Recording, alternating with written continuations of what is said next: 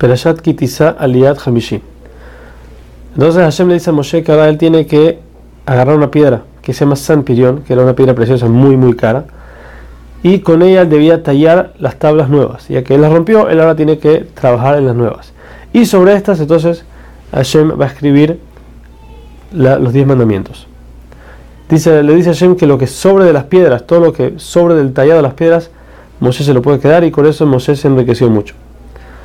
También le dijo que la segunda vez que Moshe va a subir a la montaña para recibir las segundas tablas de la ley, tiene que ser en silencio, ya que las primeras fueron con mucho ruido, con mucho auge, entonces eso trajo el mal de ojo sobre ellas, por eso ahora hay que hacerlo todo en silencio.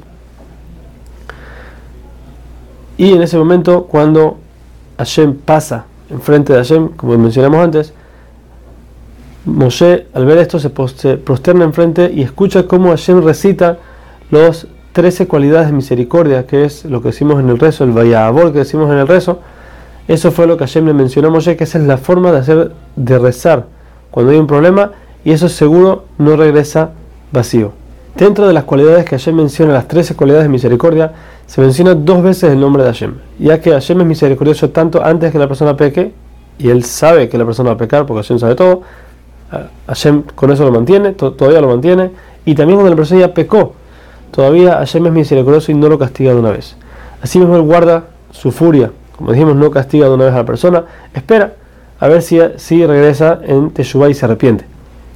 Aún y que la persona no tiene méritos para que lo esperen, no es que hizo algo bueno para que Hashem lo espere, no importa, Hashem lo espera. Por supuesto, una persona que se merece el pago, Hashem le va a pagar igual, seguro le va a pagar por todo lo que hace. Ahora, si una persona algo bueno, hace una buena acción, Hashem guarda ese mérito hasta por dos mil generaciones.